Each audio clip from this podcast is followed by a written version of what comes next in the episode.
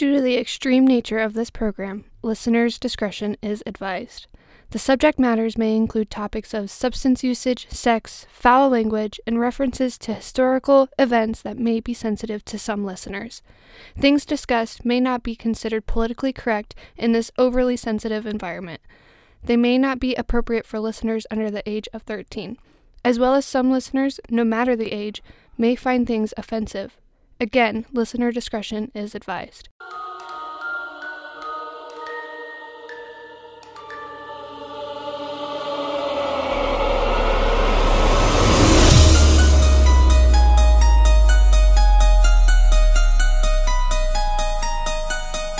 Greetings and salutations, and welcome to GXO, another episode of Generation Extraordinary, the podcast nobody asked for, focusing on everything pop culture from the greatest generation ever, Generation X.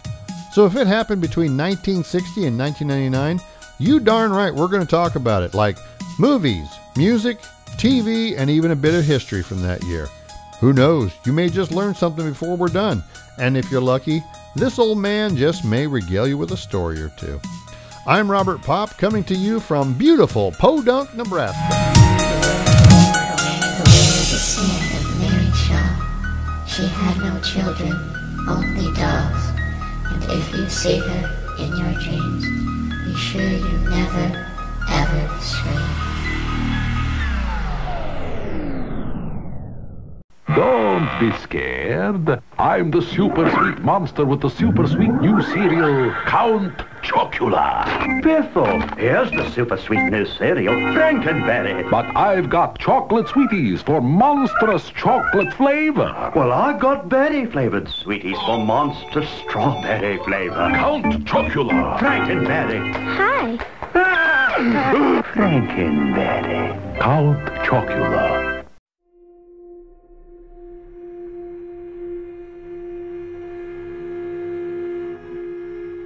Good evening, or afternoon, or whatever time it is you're listening.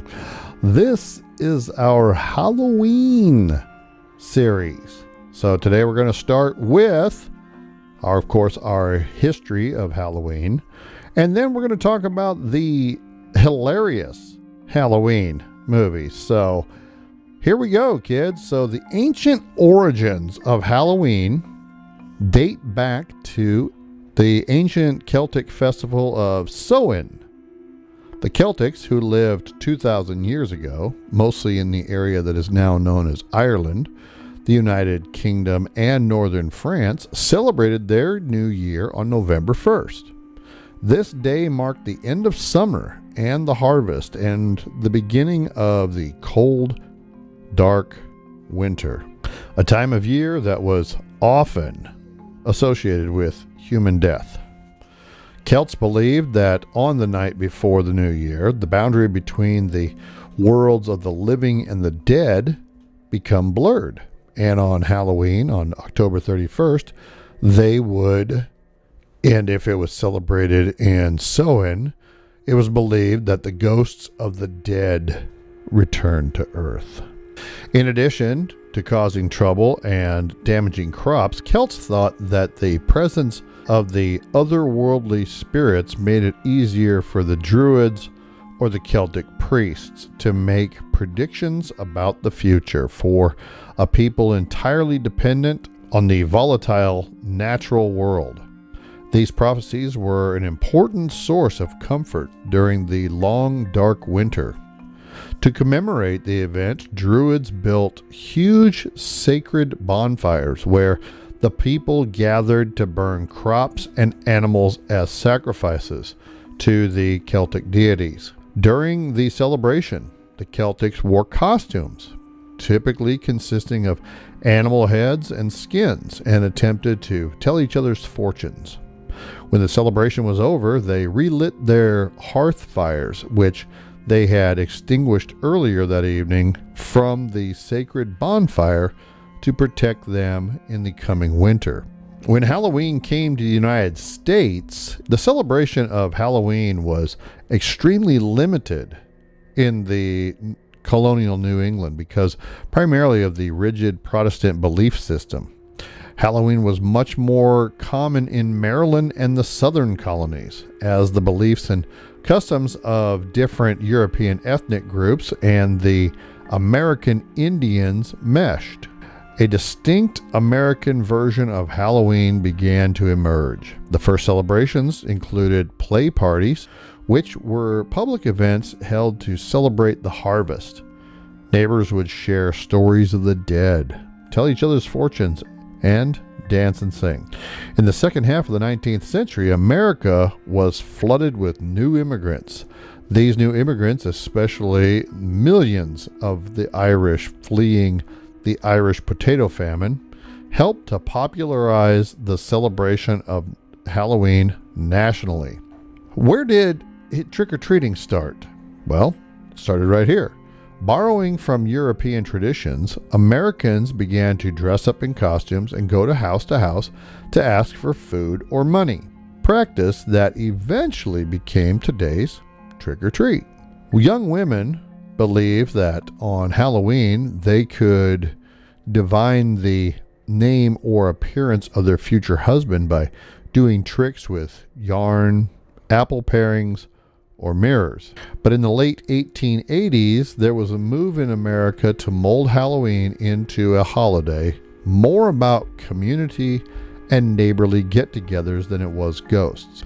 Pranks and witchcraft at the turn of the century led way to Halloween parties for both children and adults and became one of the most common ways to celebrate the day. Parties focused on games, foods of the season, and festive costumes. Parents were encouraged by newspapers and community leaders to take anything frightening or grotesque out of Halloween celebrations because of the because of these efforts. Halloween lost most of its superstitious and religious overtones by the beginning of the 20th century. But what about Halloween traditions? Beliefs that today's trick or treaters have forgotten all about. In particular, many had to do with young women identifying their future husbands and reassuring them that they would, quote, someday, with luck, by next Halloween, be married. In 18th century Ireland, a matchmaking cook might bury a ring in her mashed potatoes on Halloween night, hoping to bring true love to the to the diner who found it. In Scotland, fortune tellers recommended that a eligible young woman name a hazelnut for each of her suitors and then toss the nuts into the fireplace. The nut that burned to ashes rather than popping or exploding would end up being her husband, so the story went. In some versions of this legend, the opposite was true. The nut that burned away symbolized a love that would not last. Another tale had it if a young woman ate a sugary concoction made out of walnuts, hazelnuts, and nutmeg before bed on Halloween night, she would then dream of her future husband. A young woman tossed apple peels over her shoulders, hoping that the peels would fall on the floor in the shape of her future husband's initials. They also tried to learn about their futures by peering at egg yolks floating in a bowl of water and stood in front of mirrors in darkened rooms, holding candles and looking over their shoulders for their husbands' faces. Other rituals were more competitive. On some Halloween parties, the first guest to find a burr on a chestnut hunt would be the first to marry. At others, the first successful apple bobber would be the first down the aisle. You know what? As a kid, I remember bobbing for apples. All right, students, I want you to pay attention because some of this advice could save your life. I am going to give you a rundown on what causes and how to kill certain creatures. So let's start with the big one vampires. Vampires are evil mythological beings that roam the night in search of victims to suck their blood. Often we think of Count Dracula. He is the legendary subject of Bram Stoker's novel Dracula. The history of vampires began long before Stoker ever was born. Vampires harken back to ancient Greek mythology and embody a superstition that thrived during the Middle Ages. The fear of vampires were spurred on by the disease consumption. The spread of tuberculosis or consumption claimed the lives of entire families in Rhode Island, Connecticut, Vermont, and other parts of New England. Before physicians were able to explain how this infectious disease was spread, hopeless villagers believed that some of those who perished from consumption preyed upon their living family members. This spurred a grim practice of digging up the dead and burning their internal organs. A person might become a vampire in a variety of ways, the most common of which is being bitten by another vampire. Other methods include sorcery, committing suicide, or having a cat jump over a person's corpse. Some people believe that babies born with teeth or on Christmas be, or between Christmas and Epiphany were predisposed to becoming vampires. Some of the ways to kill a vampire include a wooden stake through the heart, fire, decapitation, and exposure to sunlight. Vampires of modern Modern vampires are often depicted as being repelled by garlic, running water, or implements such as holy water or a crucifix. In some stories, vampires may only enter a home if they've been invited, and in others, they may be distracted by the scattering of objects such as seeds or grains. I don't get it, but it says that they are compelled to count them, therefore enabling potential victims to escape. Werewolves.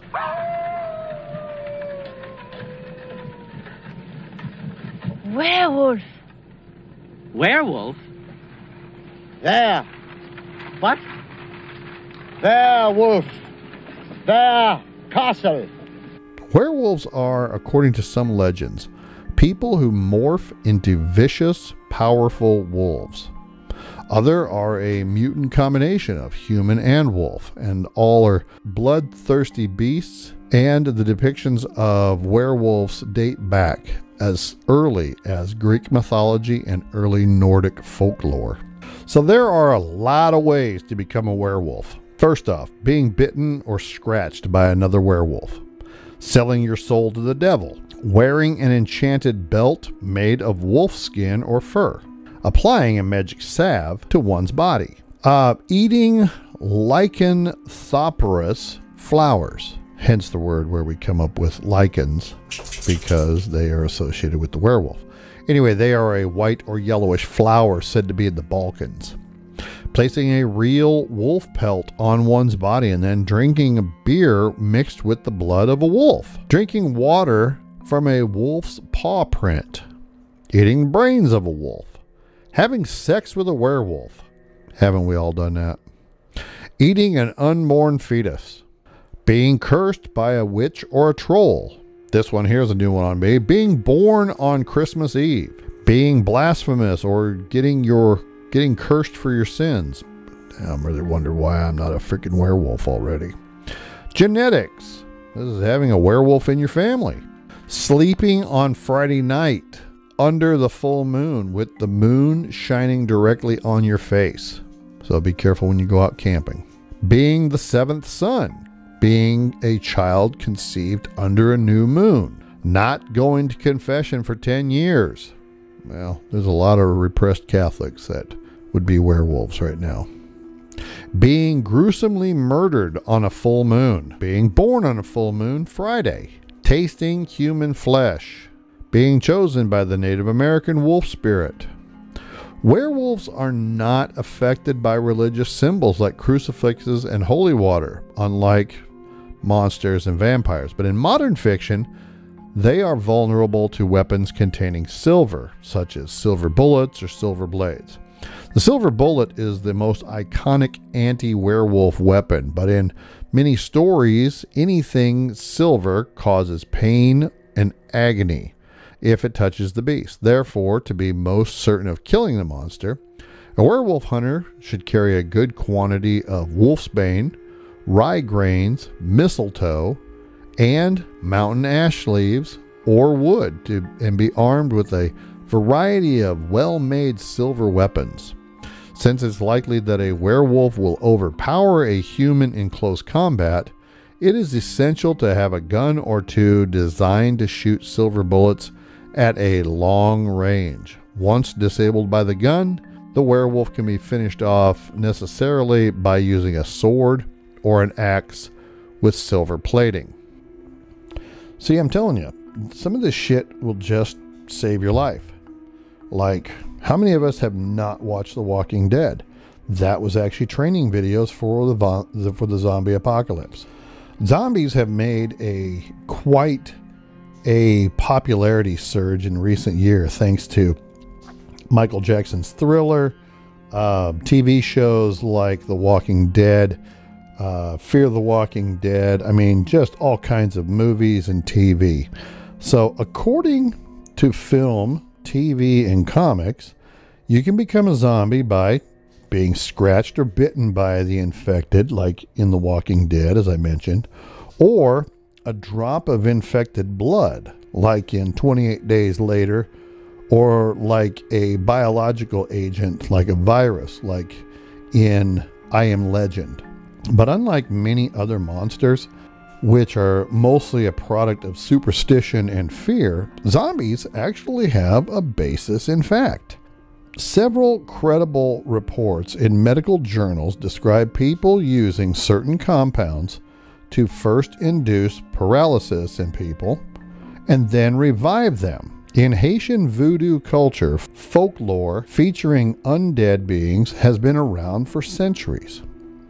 So, if you find yourself face to face with a zombie, how do you kill him? Well, the short answer is destroy the brain.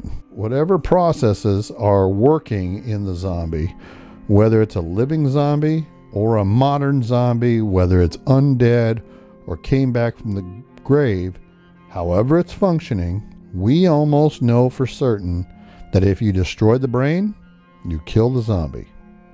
Simple as that.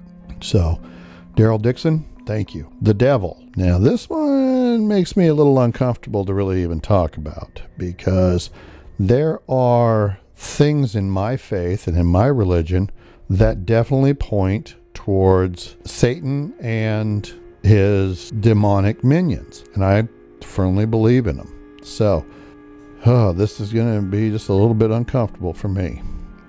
So, the devil also referred to as Satan, is known as the nemesis of good people everywhere. Although the devil is present in some form in many religions, his image and story have evolved over the years. But this malevolent being and his legion of demons continue to strike fear in people, your humble host is included, as the antithesis of all things good. He or his minions roam the earth for the ruin of souls. Here are a few examples of the devil's work brought to light by movies, believe it or not. On November 13th, 1974, 23 year old Ronald Butch DeFeo Jr. murdered his entire family in their sleep. One year later, the Lutz family purchased the home in Amityville, New York, where that horror took place. Yes, this was based on a true story, the Amityville Horror. George and Kathy Lutz then claimed that they had experienced shocking paranormal phenomenon in the house. Green slime oozing from the walls, a creature with red eyes, and multiple family members levitating in their beds. The claims appear in Jay Anson's 1977 book, The Amityville Horror, which inspired, of course, the 79 movie of the same title, which has inspired many, many more movies, such as the Conjuring series, inspired by Ed Warren and Lorraine Warren. They were a pair of American paranormal investigators and authors associated with prominent cases of alleged hauntings. Edward was a self taught and self professed demonologist. He was an author and a lecturer. Lorraine professed to be clairvoyant and a light trance medium who worked closely with her husband. In 1952, the Warrens founded the New England Society for Psychic Research, the oldest ghost hunting group in New England. They claim to have investigated well over 10,000 cases during their career. The Warrens were among the first investigators at the Amityville Horror. According to the Warrens, in 1968, two roommates claimed that their Raggedy Ann doll was possessed by the spirit of a young girl named Annabelle Higgins. Oh, Annabelle just freaks me the fuck out. The Warrens took the doll. The Warrens took the doll, telling the roommates it was being manipulated by an inhuman presence, and put it on display at the family's occult museum. The legend of the doll inspired several films in the Conjuring universe and is a motif in many others. The Perron family. In 1971, the Warrens claimed that the Harrisonville, Rhode Island home of the Perron family was haunted by a witch who had lived there in the early 19th century. According to the Warrens, Bathsheba Sherman cursed the land so that whoever lived there somehow died a terrible death. The Enfield Poltergeist. In 1977, the Warrens investigated claims that a family in the North London suburb of Enfield was haunted by poltergeist activity. While a number of independent observers dismissed the incident as a hoax carried out by, quote, attention hungry children, the Warrens were convinced that it was a case of demonic possession. And Arnie Johnson. In 1981, Arnie Cheyenne Johnson was accused of killing his landlord, Alan Bono. Ed and Lorraine Warren had been called prior to the killing to deal with the alleged demonic possession of the younger brother of Johnson's fiance. The Warrens subs- subsequently claimed that Johnson was possessed. At trial, Johnson attempted to plead not guilty by reason of demonic possession, but was unsuccessful with his plea. In 1986, Ed and Lorraine Warren arrived and proclaimed the Snedeker house a former funeral home to be infested with demons. This case was featured in the 93 book In a Dark Place, a story of a true haunting. The Smurl family, Pennsylvania residents Jack and Janet Smurl, reported that their house was disturbed by a numerous supernatural phenomenon, including sounds, smells, and apparitions.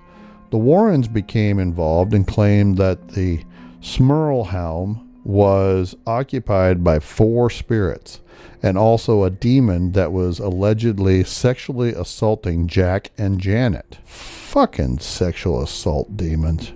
The Smurls version of their story was subject of a 1986 paperback titled The Haunted. Union Cemetery. Ed Warren's book, Graveyard True Hauntings from an Old New England Cemetery, features a quote, white lady ghost who haunts Union Cemetery. He claimed to have captured her essence on film. The Warrens were responsible for training several self described demonologists. Ed and Lorraine Warren were members of the Roman Catholic Church. Yeah, that's right. Kick some Catholic ass. Boom. I'm proud to be Catholic. We got our problems just like everybody else, but I'm proud to be Catholic.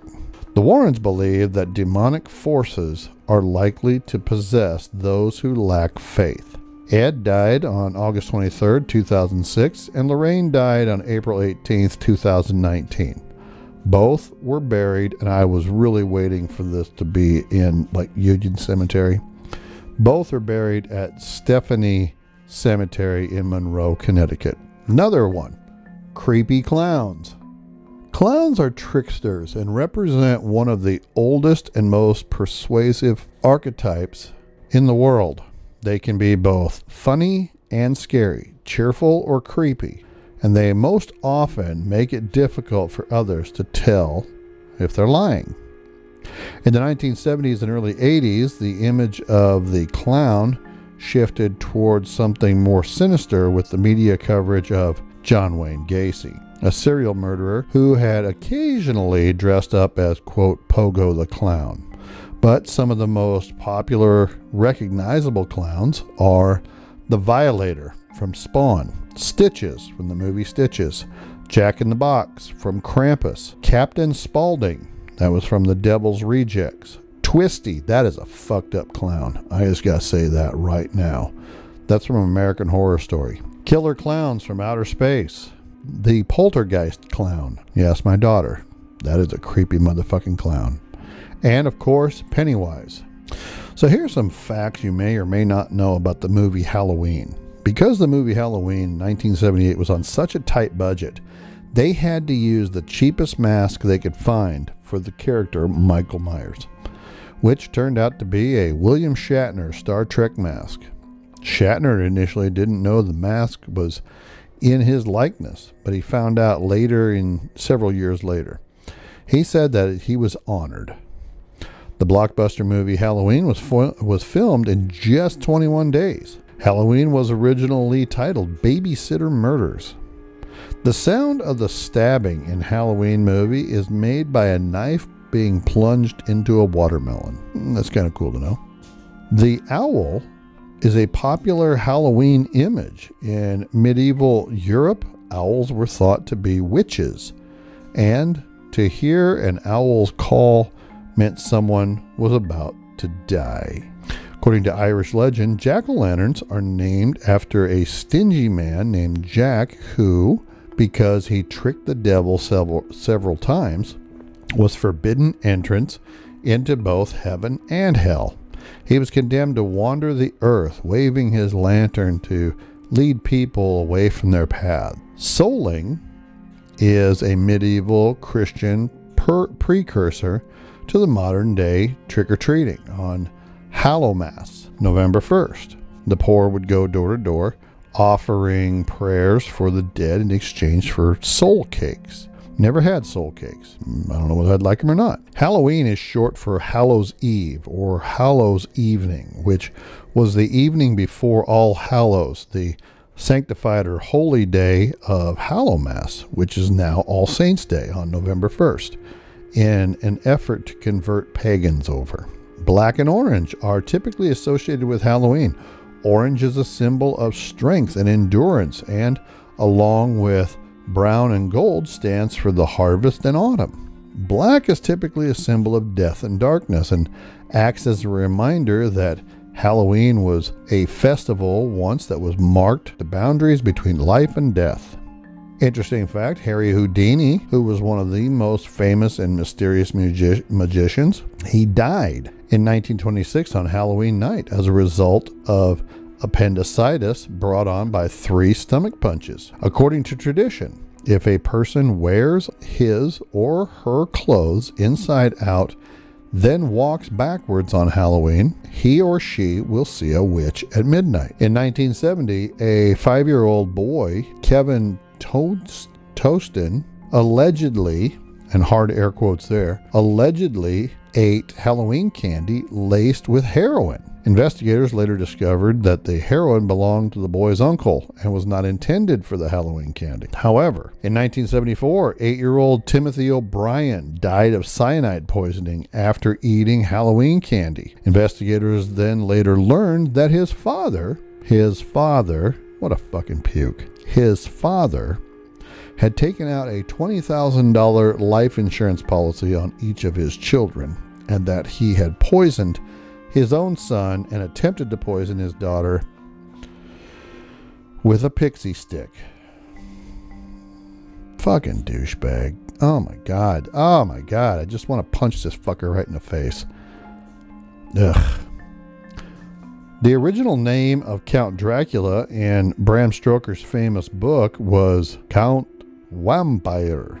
Hmm. I like Dracula better to be honest. In an attempt to decrease robberies and crime on Halloween, Walnut Creek, California banned masks without a permit. In Belleville, Missouri, it is illegal to ask for candy if you're over the age of 13. In Dublin, Georgia, it's illegal for anyone over the age of 18 to wear a mask, sunglasses, or any other facial coverings on Halloween. Gee, I wonder how that went over in 2020.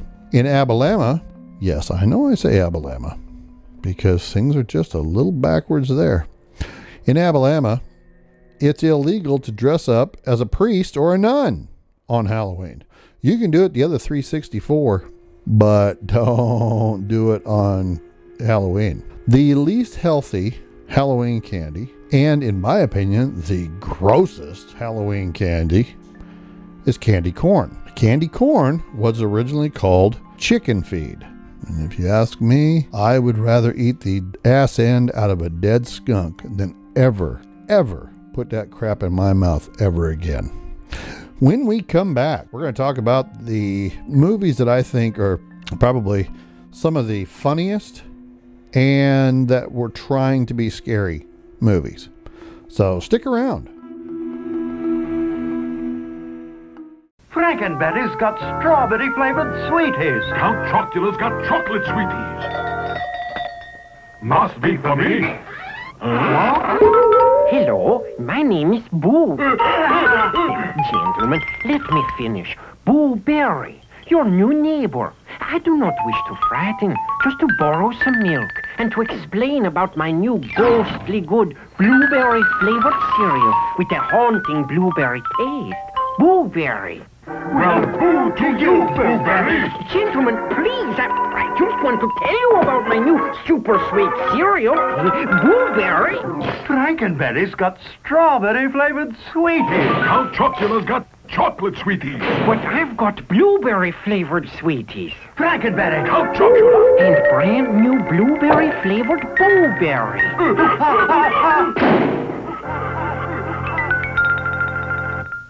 The views and opinions expressed are just that Rob's views and opinions. He's not always politically correct, and those views may not match up with your own. Please believe me, it is not his intention to offend anyone. Hopefully, you find the shows entertaining and informative as well. Please note, Rob is not a professional historian, but he has done a lot of research for this show. With that being said, mistakes happen, but he will do his best to minimize those. Keep in mind, he's just some nut with a microphone.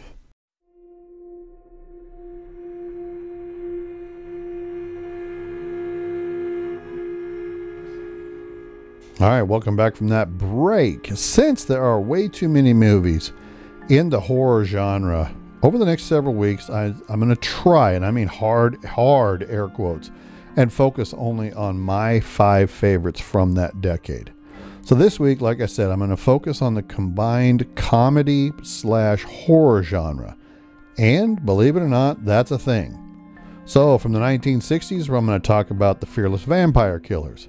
70s, the Rocky Horror Picture Show. From the 80s, you get a twofer, Ghostbusters and Beetlejuice. And then finally in the 90s, The Frighteners. Many of you may not be aware of the Fearless Vampire Killers. It's from 1967, directed by and starring that fucking pedophile, puke ass clown Roman Polanski and his future wife and Manson victim Sharon Tate, as well as Jack MacGowran. Set in the deep, deep heart of Transylvania, the story appears to take some to take place sometime during the mid 19th century. Professor Aberronius and his who's played by McGowan and his apprentice Alfred, played by ass clown Polanski, are on the hunt for vampires. Aberronius is old and withering and barely able to survive the cold ride through the wintry forests, while Alfred is bumbling and introverted. The two hunters come to a small village, seemingly at the end of a long search for vampires. The two stay at a local inn full of angst ridden townspeople who perform strange rituals to fend off an unseen evil. While staying in the inn, Alfred develops a fondness for Sarah. Well, Sarah's being played by Sharon Tate, an overprotected daughter of the tavern keeper Yoin Shoggle. Yoin. You know, you just don't see enough people in this day and age. I don't think I've ever met anybody by the name of Yoin.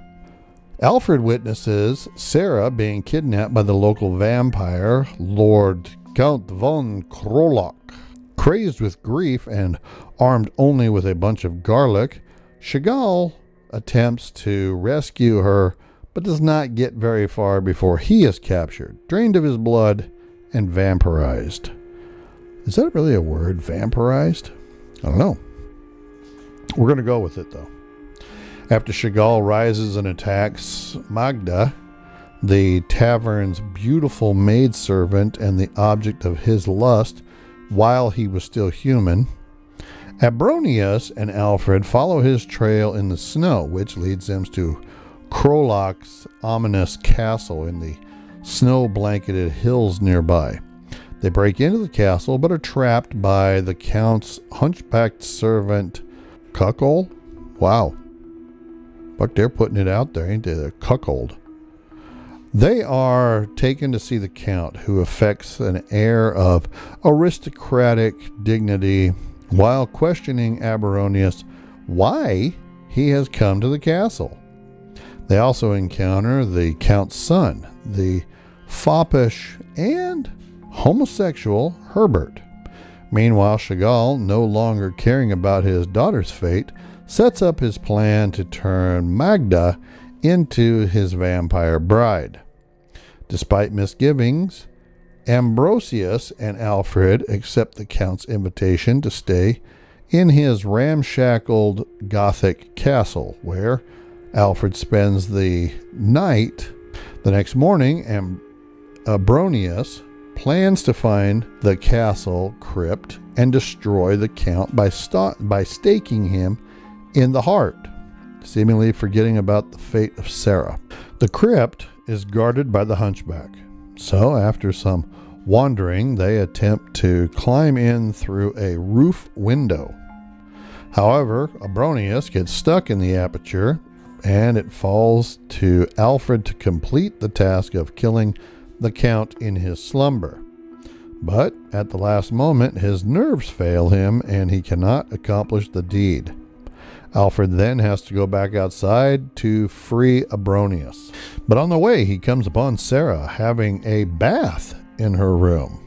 She seems oblivious to her danger, which he pleads for her to come away with him and informs him that a quote ball is to take place that very night. After briefly taking his eyes off of her, Alfred turns to find Sarah has vanished into thin air. After freeing Abronius, who's half frozen, they re enter the castle. Alfred again seeks Sarah, but meets Herbert instead.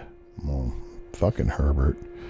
Who first attempts to seduce him, and then, after Alfred realizes that Herbert's reflection does not show up in the mirror, reveals his vampire nature and attempts to bite him.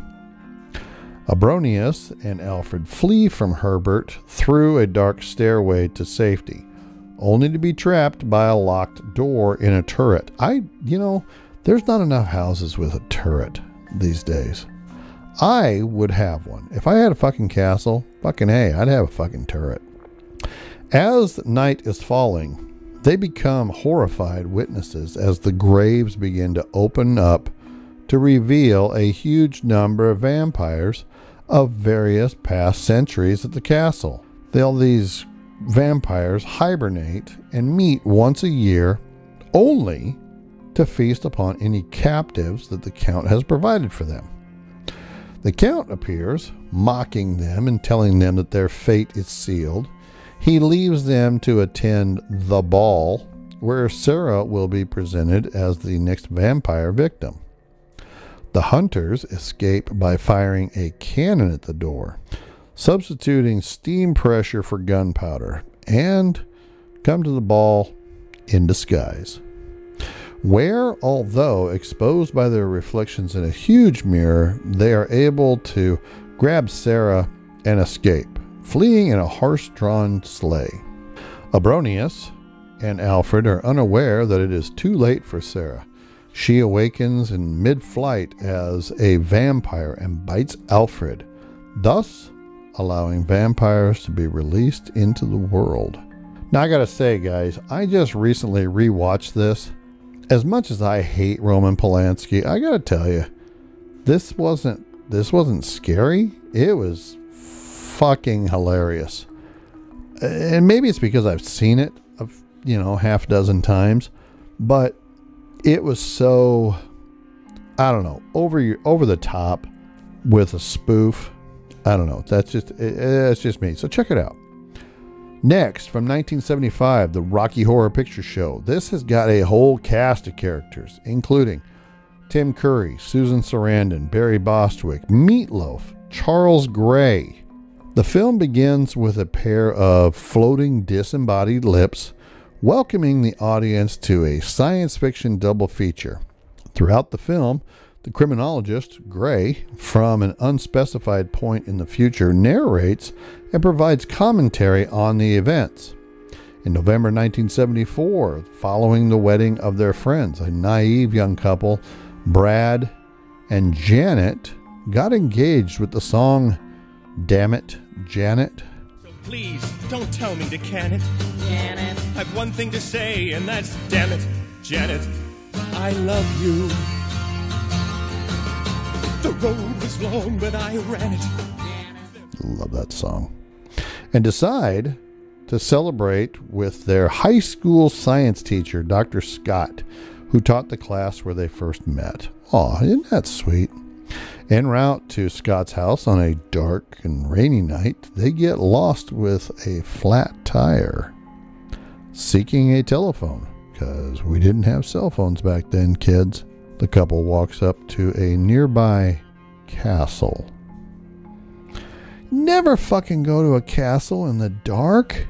You, oh my god, that's fucking. Oh, that's like Frankenstein shit 101. Don't fucking do it. To a nearby castle where there's a party being held.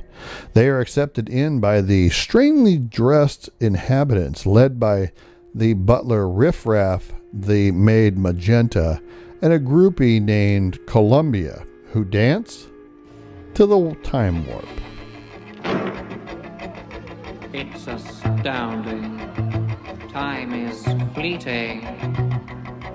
Madness takes its toll. But listen closely. Not for very much longer.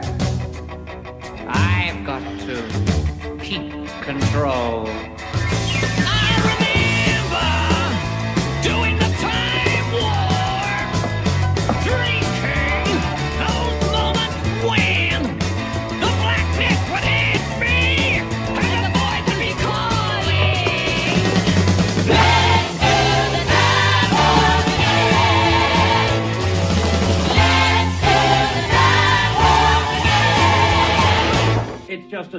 to the left.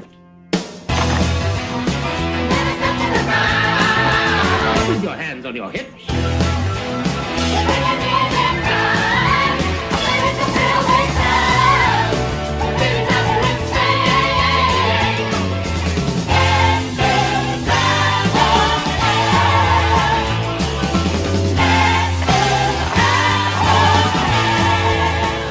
Despite feelings of apprehension, they stay to meet the owner of the castle, Dr. Frank-N-Furter, a transvestite mad scientist played by Tim Curry, who spells it all out in the song Sweet Transvestite. How'd you do, I see you've met my faithful handyman. He's just a little brought down because when you knocked, he thought you were the candy man. Don't get strung up by the way I look. Don't judge a book by its cover. I'm not much of a man by the light of day, but by night I'm one hell of a lover.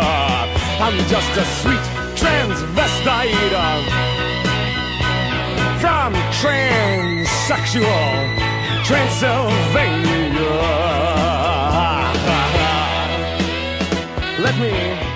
Who ignores their requests for a phone but invites them to stay for the night. With the help of Riffraff, Frank brings to life a tall, muscular, handsome blonde man named Rocky. As Frank vows he can improve Rocky into the ideal man in a week, and a delivery boy named Eddie, who is played by Meatloaf, whose half of his brain was used in the creation of Rocky, breaks out of a deep freeze riding a motorcycle. Frank then kills Eddie with a ice axe, justifying it as a mercy killing. Rocky and Frank depart to the bridal suite. Brad and Janet are shown in separate bedrooms, which each are visited and seduced by Frank. Meanwhile, Riff Raff and his sister Magenta torment Rocky. Janet, having learned of Brad's dalliance with Frank, discovers Rocky cowering in the birth tank. While tending to his wounds, Janet seduces Rocky as Magenta and Columbia watch from their bedroom monitor. Dr. Scott, now an investigator of UFOs for the government, arrives at the castle in search of his nephew Eddie. Unaware of Brad and Janet's presence, everyone discovers Janet and Rocky together, enraging Frank. That's horrible. At this point, Magenta summons everyone to an uncomfortable dinner, which is Eddie, which they soon realize has been prepared from Eddie's mutilated remains. Columbia, Eddie's lover, flees the room in tears. Janet runs screaming into Rocky's arms, provoking Frank to chase her through the halls to the lab. Frank uses his Medusa transducer to turn Dr. Scott, Brad, Janet, Rocky, and Columbia into nude statues. After dressing them in cabaret costumes, Frank unfreezes them as they all perform a live cabaret floor show with the song Rose Tint My World. Riff Raff and Magenta interrupt the performance to declare mutiny. They disapprove of Frank's extreme lifestyle and are ready to return to Transylvania. Frank makes an impassionate plea to return with them, but Riff Raff kills him, as well as Columbia. And Rocky. Riff Raff warns Brad, Janet, and Dr. Scott to leave immediately. The castle then lifts off into space. The injured survivors are left then crawling in the smog and dirt, and the criminologist concludes that the human race is equivalent to insects crawling on the Earth's surface, lost in time, lost in space, and meaning. Okay, so a hundred years ago, when our local theater in Podunk, Nebraska, used to show on every Friday or Saturday night, I don't remember which it was, the Rocky Horror Picture Show, I actually was a very thin young man, and I would go dressed as Riff Raff.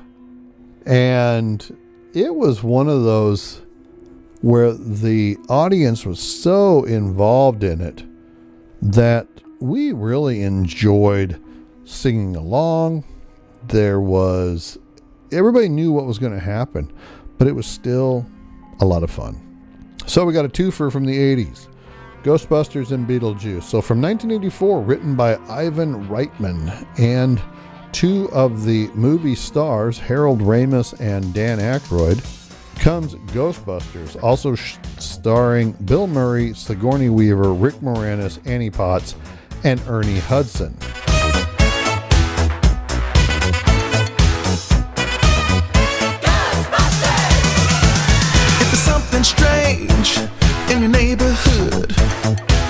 Gonna call? Ghostbusters! If there's something weird and it don't look good, who you gonna call? Ghostbusters!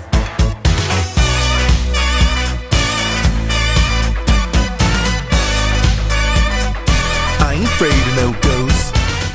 After Columbia University parapsychologist professors Peter Venkman, Ray Stantz, and Egon Spengler experienced their first encounter with a ghost in the New York City Public Library, the university dean dismisses them and be, dismisses the credibility of their paranormal focused research and fires them. The trio respond to establishing, quote, Ghostbusters, a paranormal investigation and elimination service operating out of a disused firehouse. Ghostbusters, what do you want? They develop high tech nuclear powered equipment to capture and contain ghosts. Although business is initially slow, After a paranormal encounter in her apartment, cellist Dana Barrett calls the Ghostbusters. She recounts witnessing a demon like creature, a demon dog like creature in her refrigerator and uttering the single word Zuul. Ray and Egon research Zuul and details of Dana's building while Peter inspects her and her apartment and unsuccessfully attempts to seduce her. The Ghostbusters are hired to remove the gluttonous ghost, Slimer, from the Sedgwick Hotel. Come in, Ray. Venkman! I saw it, I saw it, I saw it! It's right here, Ray. It's looking at me. He's an ugly little spud, isn't he? I think he can hear you, Ray. Don't move. It won't hurt him. Venkman,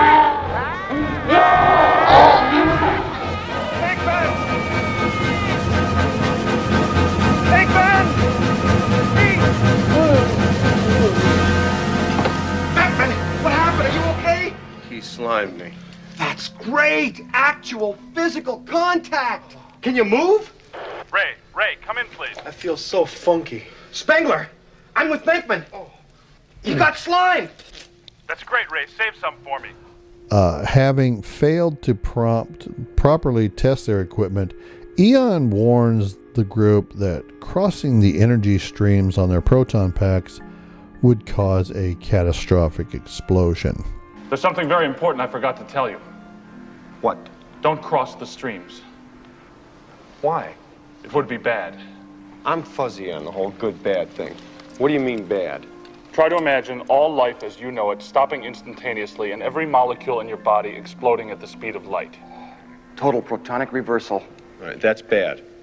Okay. All right, important safety tip. Thanks, Egon. They capture the ghost and deposit in the ecto containment unit in the firehouse. Supernatural activity rapidly increases across the city, and Ghostbusters become famous. They hire a fourth member, Winston Zeddemore, to help cope with the growing demand. Suspicious of the Ghostbusters, EPA Inspector Walter Peck asks to evaluate their equipment, but Peter basically tells him to go fuck himself by rebuffing him. Egon warns that the containment unit is nearly at capacity and the supernatural energy is surging across the city. Peter meets with Dana and informs her Zuul was a demigod worshipped as a servant to Gozer the Gozerian, a shape shifting god of destruction. Upon returning home, she is possessed by Zuul. A similar entity possesses her neighbor, Louis Tully. Peter arrives to find a possessed Dana slash Zuul. There is no Dana, only Zuul. Claiming to be the gatekeeper, Louis is brought to Egon by police and claims that he is Vinz Clortho, the keymaster. I am the keymaster. I am the gatekeeper. The Ghostbusters agreed that they should probably keep this pair separated. Peck returns with law enforcement and city workers to have the Ghostbusters arrested and their containment unit deactivated, causing an explosion that releases the captured ghosts. Louis escapes in the confusion and makes his way to the apartment building to join Dana. In jail, Ray and Egon reveal that Ivo Shandor, leader of a Gozer worshipping cult in the early 20th century, designed Dana's building to function as an antenna to attract and concentrate spiritual energy to summon Gozer and bring about the apocalypse. Faced with supernatural chaos across the city, the Ghostbusters convince the mayor to release them. The Ghostbusters then travel to a hidden temple located on top of the building where Dana and Louis open the gate between dimensions and transform into demonic dogs. Gozer, Gozer the Gozerian? Good evening. As a duly designated representative of the city, county, and state of New York, I order you to cease any and all supernatural activity and return forthwith to your place of origin or to the nearest convenient parallel dimension. That ought to do it. Thanks very much, Ray. appears as a woman with a flat top, by the way. She looked a lot to me like Sheena Easton, but that was just me. And attacks the Ghostbusters, then disappears when they attempt to retaliate. Her disembodied voice demands the Ghostbusters, quote, choose the form of the destructor. Ray inadvertently recalls a beloved corporate mascot from his childhood, and Gozer reappears in a gigantic Stay Puft Marshmallow Man that begins destroying the city. Choose. Choose the form of the destructor. Oh, I get it. I get it. Oh, very cute. Whatever we think of. If we think of J. Edgar Hoover, J. Edgar Hoover will appear and destroy us, okay? So empty your heads. Empty your heads. Don't think of anything. We've only got one shot at this. The choice is made. Whoa! Whoa! Whoa! The traveler has come. Nobody choose anything. Did you choose anything? No. Did you? My mind is totally blank. I didn't choose anything. I couldn't help it. It just popped in there. What? What just popped in there? I, I, I tried to think. Look! No, it can't be. What is it? It can't be. What did you do, Ray? Oh, shit.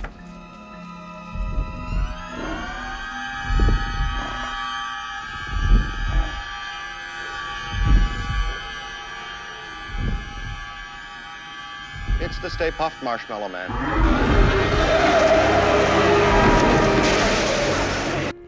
Against his earlier advice, Egon instructs the team that if they cross their proton streams, they will open the interdimensional gate.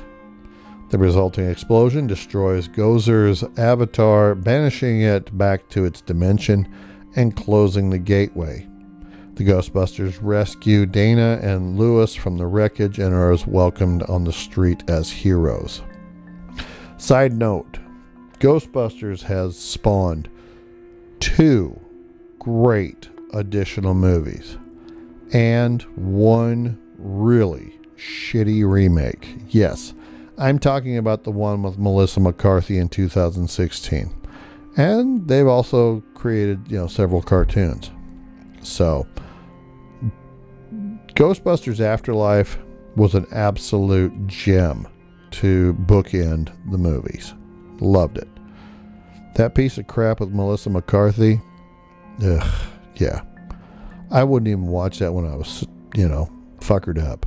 So, that's just me.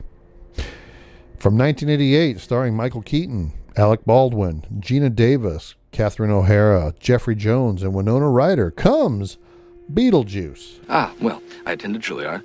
I'm a graduate of the Harvard Business School. I travel quite extensively. I lived through the Black Plague, and I had a pretty good time during that. I've seen The Exorcist about 167 times, and it keeps getting funnier every single time I see it. Not to mention the fact that you're talking to a dead guy. Now, what do you think? You think I'm qualified? In Winter River, Connecticut, Barbara and Adam Maitland decide to spend their vacation decorating their idyllic country home. And they are driving home from a trip to town. Barbara swerves to avoid a dog, and the car plunges into the river. Dun dun dun. After returning home, she and Adam notice that they now lack reflections and find a handbook for the recently deceased. They begin to suspect they did not survive the car accident when Adam attempts to leave the house and he ends up in a strange and otherworldly desert like landscape populated by enormous sandworms. The encounter lasts only a few seconds for him, but after being rescued by Barbara, she claims that he was gone for two hours. The house then sold. The new owners, the Deetz family, from New York City. Charles Deetz, a former real estate developer, his second wife, Delia, who is a self proclaimed sculptor, and his teenage goth daughter, Lydia, from his first marriage, uh, who is a aspiring photographer. Under the guidance of interior designer Otho, the family transforms the house into a pastel toned work of postmodern art. Consulting the handbook, the Maitlands travel to a- an otherworldly waiting room populated by other distressed souls where they discover the afterlife is structured according to a very complex bureaucracy involving vouchers and caseworkers. Doesn't that just suck? Here you think you're going to be done with all that shit. The Maitlands caseworker, Juno, informs them that they must remain in the house for the next 125 years on the pain of dire fate. But if they want the Deetzes out of the house, it's up to them to scare them away. Although Adam and Barbara remain invisible to Charles and Delia, Lydia can see them. And not only that, but she also befriends them. Against Juno's advice, the Maitlands contact the miscreant Beetlejuice. Oh, fuck. I said it the third time. Beetlejuice. Beetlejuice. Beetlejuice. It's showtime. Juno's former assistant and now freelance bioexorcist to scare away the Deetzes. However, Beetlejuice quickly offends the Maitlands with his crude and morbid demeanor. They reconsider hiring him, though too late to stop him from wreaking havoc on the Deetzes. The small town's charm and supernatural events inspire Charles to pitch his boss, Maxie Dean, into transforming the town into a tourist hotspot. But Maxie wants proof of the ghosts. Using the handpo- handbook for the recently deceased, Otho conducts what he thinks is a seance and summons Adam and Barbara using their wedding clothes. But they begin to age and decay as Otho, Otho has unwittingly performed an exorcism instead. Horrified, Lydia summons Beetlejuice for help, but he will only help her on the condition that she marries him, enabling him to freely cause chaos in the mortal world. He saves the Maitlands and disposes of Maxie, his wife, and Otho, then prepares a wedding f- before a ghastly minister. The Maitlands intervene before the ceremony is completed, with Barbara riding a sandworm through the house to devour Beetlejuice. Finally, the Deetzes and the Maitlands agree to live in harmony within the house. Beetlejuice is stuck in the afterlife waiting room. He steals a number ticket from a witch doctor who then shrinks his head in return. Side note Coming in 2024 is Beetlejuice 2. It supposedly is going to star Michael Keaton, Winona Ryder, and Catherine O'Hara from the original. To say the least, this will be one that I go to the theater to see. And finally, The Frighteners was released in 1996 and it starred Michael J. Fox, John Astin, Jeffrey Cro- Jeffrey Combs. Basically, he's like Star Trek royalty. In 1990, Deborah Bannister dies in a car accident, and her husband Frank, played by Michael J. Fox, abandons architecture, and his unfinished dream house sits incomplete. Following the accident, Frank gains powers to see ghosts and befriends three of them Cyrus, an African American man from the 70s, a nerd from the 1950s named Stewart, and the Judge, an Old West gunslinger played by John Astin. The ghosts haunt houses so Frank can exorcise them, hard air quotes there, for a fee. Most locals consider him a con man. Soon after Frank cons local health advocate Ray Lynskey and his wife Lucy, Ray dies of a heart attack. Frank discovers that there is an entity appearing as the Grim Reaper, killing people, first marking them with numbers on their forehead that only Frank sees. Deborah, his wife, had a similar number when she was found. Frank's ability to foretell the murders puts him under suspicion with the police. And FBI agent Milton Dammers, played by Jeffrey Combs, who is convinced that Frank is responsible for everything. The newspaper editor, Magda Rees Jones, attacks him in the press. After Frank fails to save Rees Jones from the Grim Reaper, he is then charged with her murder. Lucy investigates the murders and becomes the Grim Reaper's target while visiting Frank in jail. They escape with the help of Cyrus and Stewart, who are both dissolved in the process. Lucy helps Frank have a near death experience by putting him into hypothermia and using barbiturates to stop his heart.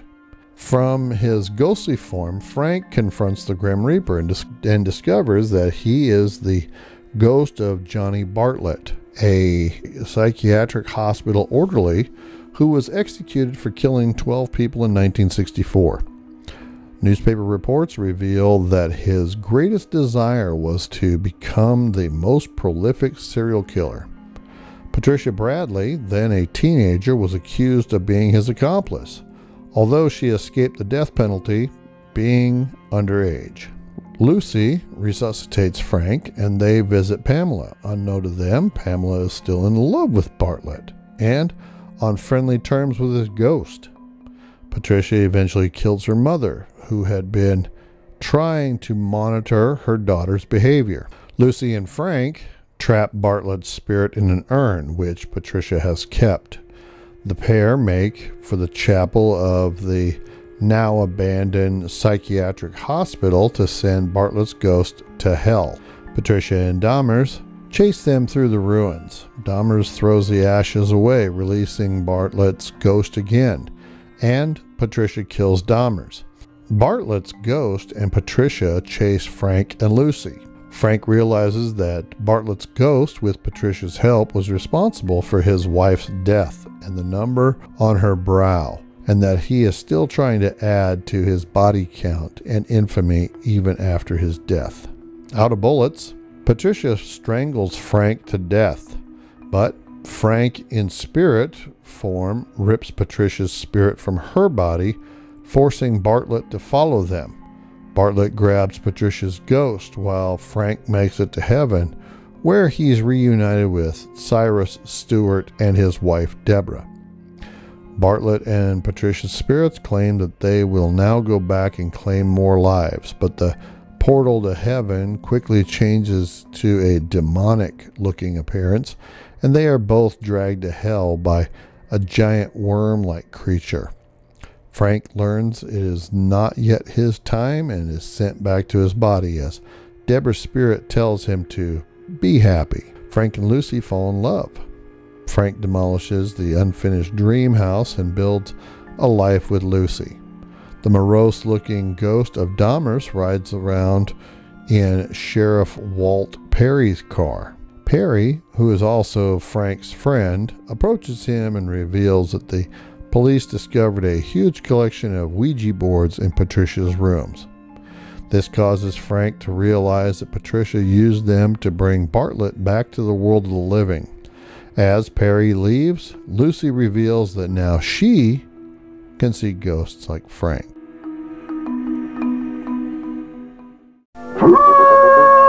Quiet! I'm me, Fruit Brute, with my fruit-flavored cereal, Fruit Brute, part of your nutritious breakfast. True on you! But delicious Fruit Brute has fruit-flavored marshmallows for the howling good taste of fruit. Count Chocula's got chocolate marshmallows. Frankenberry's got strawberry-flavored marshmallows. Fruit Fruit Brute, with a howling good taste of fruit. Any claims of time travel are purely fictitious and are only meant for entertainment. And honestly, if you believe he can travel through time, I have only one question for you. What the hell is wrong with you?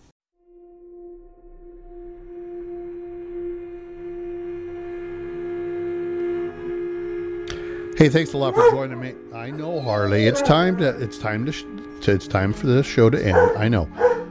She's letting us know that it's time for this week. So, Anyway, uh, hope you guys are looking forward to next week. We're going to be talking about my favorite five horror movies from the 60s. So, I know. So, Harley, say goodnight. Good girl. We'll see you guys next time.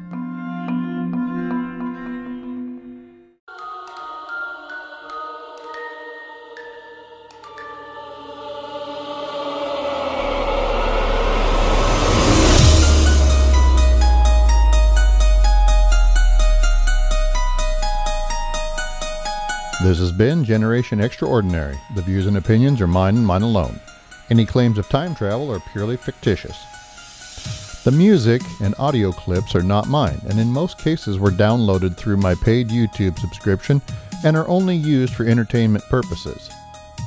GXO is a production of Popeye Enterprises. Its host, creator, producer, and editor is Robert Pop. Co-producer is Harley Quinn Pop. Special guest voice actresses are Ariel Pop and Rachel Lyons. For more information, support, or to contact us, go to the website at www.genxord.com. Thanks for listening.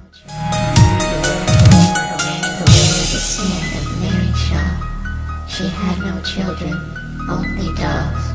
And if you see her in your dreams, be sure you never, ever scream.